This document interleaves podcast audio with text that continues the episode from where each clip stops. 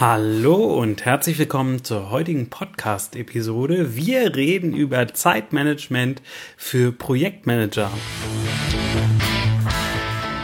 Projekte erfolgreich führen. Der Projektmanagement-Podcast von Benjamin Michels. Viel Spaß beim Zuhören. Während meine Frau hier neben mir im Büro sitzt, arbeitet und die Tastatur leise klickert, habe ich mir gedacht, nehme ich doch mal eine Podcast-Episode auf zu einem Thema, was mir im Training immer und immer wieder begegnet.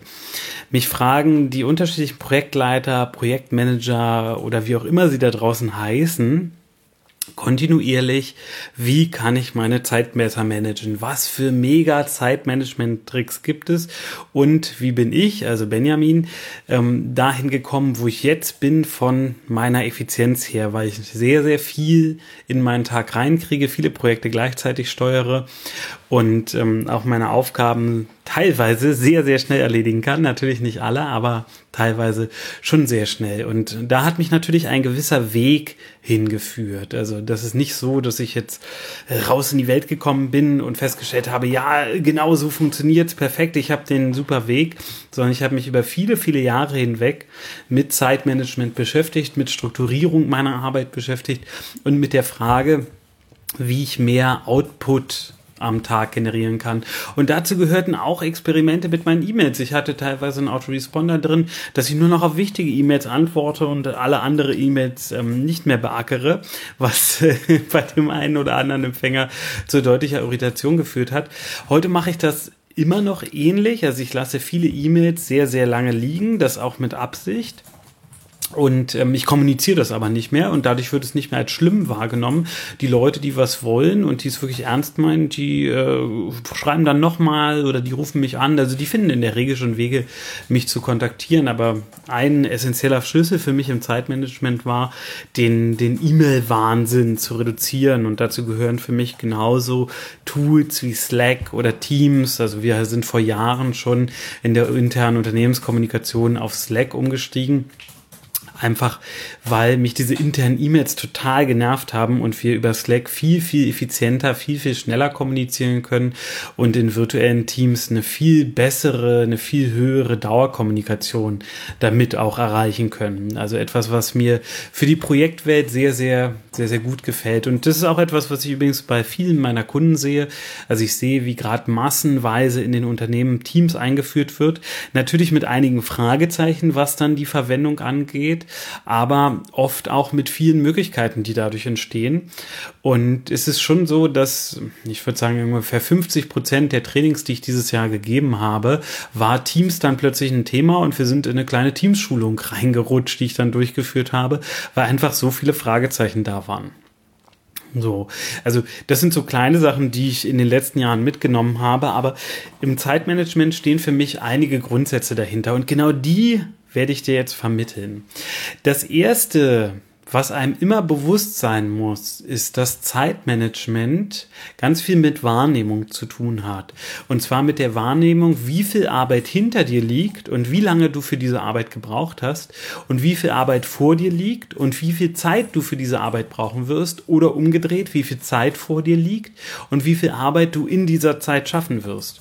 Also Zeitmanagement hat ganz viel mit Planen, abschätzen, messen und erneut planen zu tun. Also der Projektmanagement-Regelkreis aus Planung, Kontrolle und Anpassung greift beim Zeitmanagement ebenfalls super, weil ich sehe das ganz oft in den Trainings. Ich habe so ein, zwei Übungen, die ähm, diesen Schmerzpunkt Zeit und Zeitbewusstsein hervorheben, habe das oft auch als Meta-Übung mit drin. Und der Großteil meiner Teilnehmer hat überhaupt keinen Plan. Die nehmen keine Uhr zur Hand, die nehmen keine, keinen Counter im, im Handywecker zur Hand, die haben kein Bewusstsein darüber, wie Zeit vergeht. Und ich vermute, dass dir das ähnlich gehen wird, weil auch du in dem Punkt wahrscheinlich einfach ein Durchschnitt bist. Und ähm, geh mal in dich und frag dich, wann du das letzte Mal geplant hast, wie lange du für eine Aufgabe brauchst. Jetzt werden noch so 40, 50 Prozent sagen, ja, ja, habe ich gemacht. Und wie also ob du dann auch wirklich gemessen hast, wie lange du wirklich für die Aufgabe gebraucht hast. Und hier werden nur noch fünf bis zehn Prozent die Hand heben können. Und das ist aber die große Krux. Denn natürlich kann ich planen, dass ich ein Haus in einem Tag baue, aber ich werde es niemals schaffen. Aber wenn ich mir immer vorgaukle, ich würde es in einem Tag schaffen, dann können alle meine Zeitpläne gar nicht mehr aufgehen.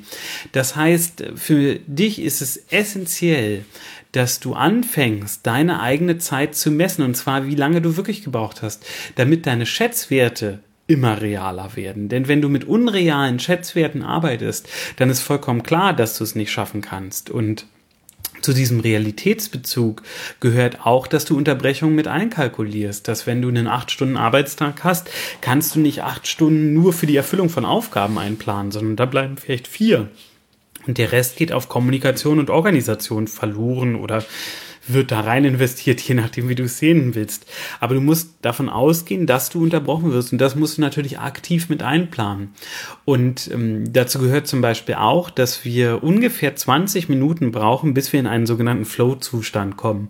Also einen Moment erhöhter Konzentration, einen Moment, wo du im Flow bist und mit sehr, sehr hoher Konzentration arbeiten kannst. Statistisch gesehen werden wir im Büroalltag alle 18 Minuten unterbrochen. Das heißt, ein Flow-Zustand ist ist gar nicht mehr möglich. Du musst also für dich Maßnahmen ergreifen, die Unterbrechung so zu reduzieren, dass ein Flow-Zustand wieder möglich ist.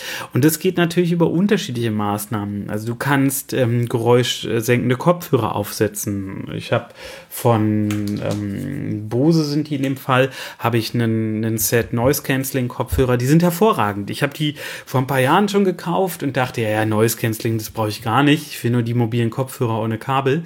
Ja, Noise Cancelling ist das Essentielle daran. Also es war mir damals gar nicht bewusst, heute kann ich gar nicht mehr ohne die. Ich musste äh, letztens so neue Ohrmuscheln dafür besorgen, weil die alten schon so abgenutzt waren, weil ich die Dinger immer und überall trage.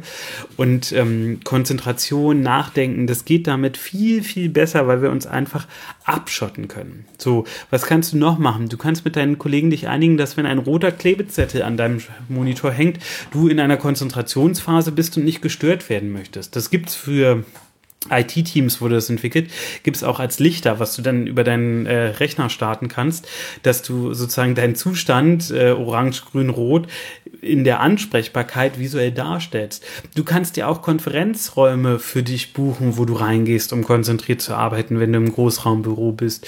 Oder du blockst dir Zeiten aktiv in deinem Kalender, damit dich niemand unterbricht. So oder so wirst du dich aber für ein besseres Zeitmanagement mit Struktur und Abschottung auseinandersetzen müssen. Und vor allem löst dich vom Multitasking. Multitasking ist eine Illusion. Wir können das nicht. Da gibt es unterschiedlichste Studien zu, die aber alle zu dem gleichen Ergebnis kommen. Das gleichzeitige Bearbeiten von Aufgaben hat nur ein Hin- und Herspringen zwischen den Gehirnhälften zur Folge. Und ähm, wenn du für dich sagst, ja, ich habe mein Multitasking optimiert, dann hast du im Grunde nur das Hin- und Herspringen optimiert. Also du hast für dich optimiert, dass du besser zwischen Aufgaben springen kannst. Das heißt aber nicht, dass du deswegen multitaskingfähig bist oder dass das insgesamt besser wäre. Denn statt 100% auf eine Aufgabe aufzuwenden, wendest du nur noch 40% auf zwei Aufgaben oder nur noch 25% auf drei Aufgaben. Es geht immer mehr verloren, je mehr du gleichzeitig machst. Und ähm, versuch mal gleichzeitig eine Melone zu schneiden, während du mit Orangen jonglierst. Das wird nicht funktionieren.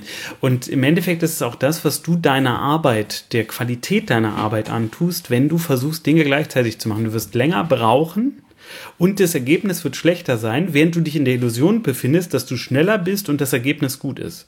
Das heißt, du bist in einer Illusion, die vollkommen schwachsinnig ist und äh, hältst dich, fies gesagt jetzt, ne? Also ging mir ja früher nicht anders, hältst dich für den größten King, weil du so viele tolle Sachen gleichzeitig erledigst, wärst aber viel besser, wenn du sie nacheinander abarbeiten würdest.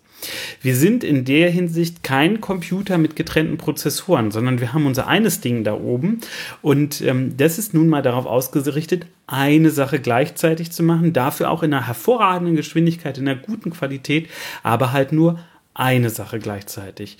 Und es gibt einige Studien, die besagen, dass Multitasker zu chronischer Aufmerksamkeitsstörung neigen. Also das heißt, wenn du über lange Zeit Multitasking machst, bist du sehr anfällig dafür, dass du eine Aufmerksamkeitsstörung entwickelst, dass du Konzentrationsstörungen entwickelst. Also es fällt dir immer schwieriger, dich zu konzentrieren, fällt dir immer schwieriger, die Aufmerksamkeit aufrechtzuerhalten. Und wenn das wirklich der Fall ist, dann solltest du einen, in Anführungsstrichen Digital Detox machen, beziehungsweise einen Multitasking Detox. Das heißt, dich wirklich zwingen, alle Ablenkungen aus, keine Push-up-Notifications, Handy auf lautlos, nicht zehn Tabs gleichzeitig offen haben, sondern wirklich nur das, was du gerade in dem Moment bearbeitest. Und wenn du das Problem hast, dass dir aber immer noch fünf andere Sachen einfallen, die du dann machen musst, dann schreib sie auf. Leg dir einen Zettel und einen Stift daneben, schreib dir auf, was du als nächstes tun willst, führe dir eine Aufgabe zu Ende und dann kannst du das nächste auf deinem Zettel machen. Und wenn du über lange Zeit schon Multitasking machst, dann musst du das erstmal wieder üben, Single Tasks abzuarbeiten. Also musst du für dich die andere Form der Arbeit erstmal wieder üben. Das wird nicht von alleine passieren. So gucken wir weiter. Im Zeitmanagement ist es wichtig, dass du mit Puffern arbeitest, also dass du für dich wenn eine Aufgabe für 20 Minuten angelegt ist, du vielleicht 25 Minuten einplanst, dass du ähm, Puffer einplanst, um überhaupt erstmal in so eine Konzentrationsphase reinzukommen. Wenn du eine Konzentrationsphase mit 60 Minuten planst, brauchst du 20 Minuten, um in diesen hochproduktiven Zustand zu kommen. Das heißt, du solltest auch im Endeffekt so planen. Und das alles basiert darauf, dass du eine gute Tagesstruktur hast. Und ähm, wenn wir uns das jetzt zum Beispiel für die Bearbeitung deiner Aufgaben mal näher angucken, gibt es natürlich so ein paar Grundsätze, denen du folgen kannst. Ähm, Habe ich äh, mehrere für dich mitgebracht alle schon getestet, beziehungsweise einige davon nutze ich auch. Und der erste ist Eat the Frog. Also isst den, isst den Frosch. Das heißt, wir alle haben Aufgaben, auf die wir keinen Bock haben. Aufgaben, die ätzend sind, Aufgaben, die wir auf unserer Liste schon ewig hin und her schieben. Und was kannst du mit diesen Aufgaben machen? Du machst als erstes. Du suchst dir einen Frosch raus, dafür musst du natürlich die Aufgaben erstmal als Frosch auch markieren für dich. Du suchst dir einen Frosch raus und diesen Frosch machst du als erstes an dem Tag. Und du wirst merken, danach fällt dir vieles viel, viel leichter, weil du halt diese eine Ads-Aufgabe schon hinter dir hast. Und das Spannende ist, du musst dir nicht den Tag mit Ads-Aufgaben voll klatschen, sondern in der Regel reicht es, einen Frosch am Tag zu machen, um innerhalb kürzester Zeit eine entspannte und positive Aufgabenliste zu haben. Also ein Frosch am Tag reicht vollkommen aus.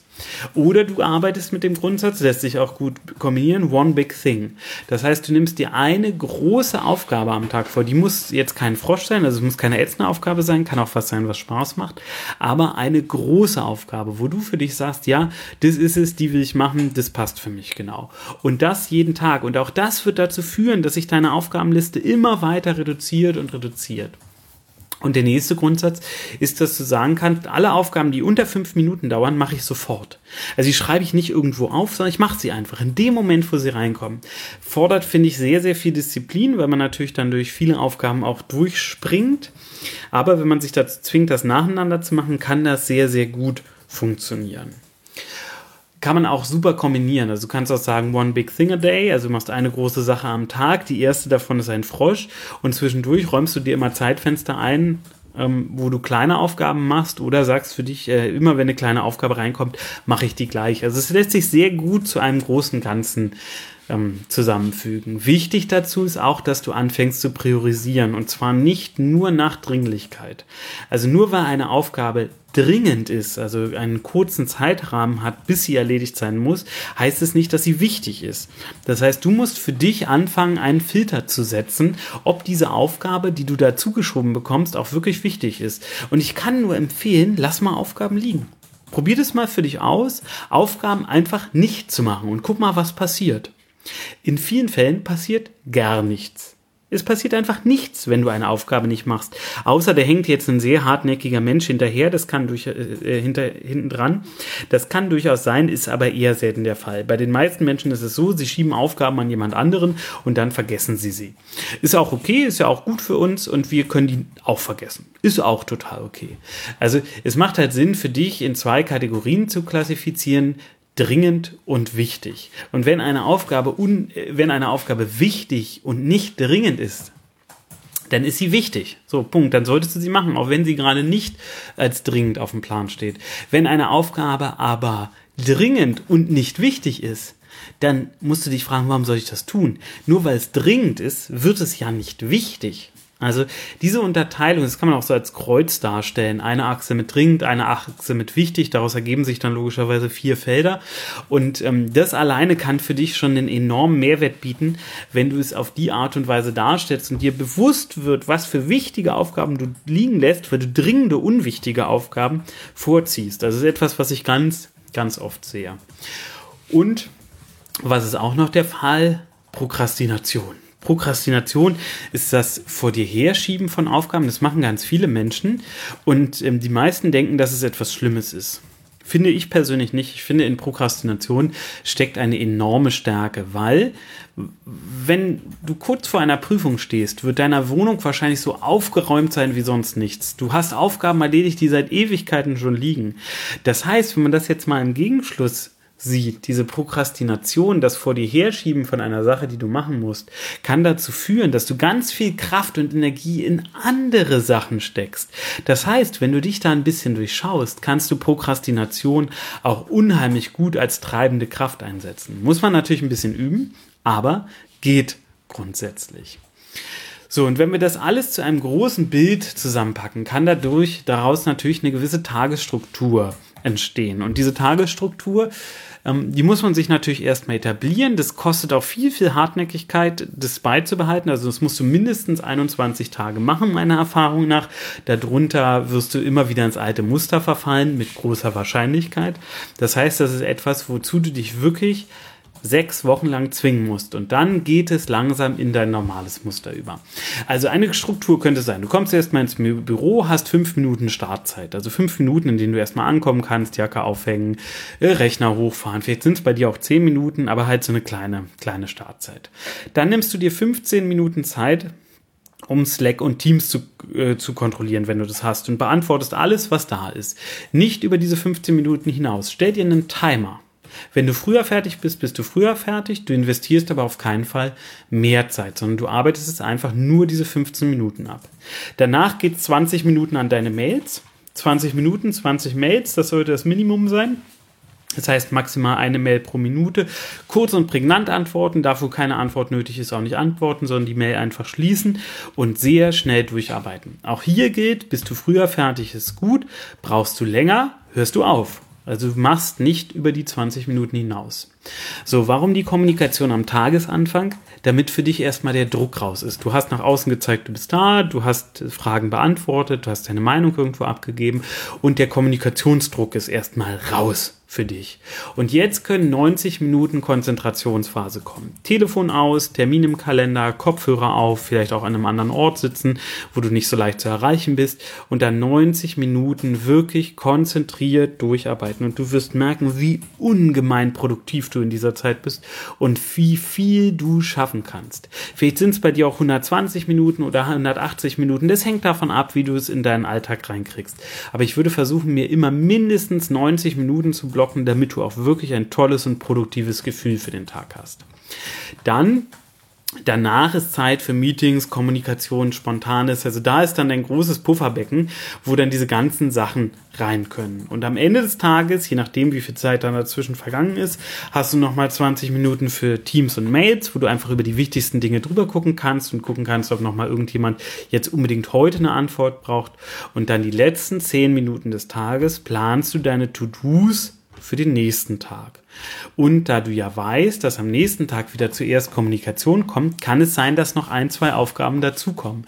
Dementsprechend musst du eine kleine Pufferzone in deiner To-Do-Liste einplanen.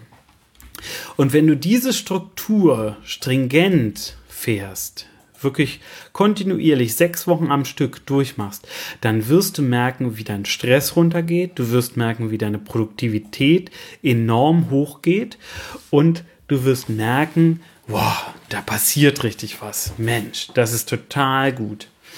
Also ich kann dir das nur empfehlen, Zeitmanagement, dich wirklich aktiv damit auseinanderzusetzen. Du kannst natürlich auch Bücher zu dem Thema kaufen, die werden dir aber im Großen und Ganzen nichts anderes erzählen. Trotzdem macht es Sinn, Also setze dich damit auseinander, investiere da in dich.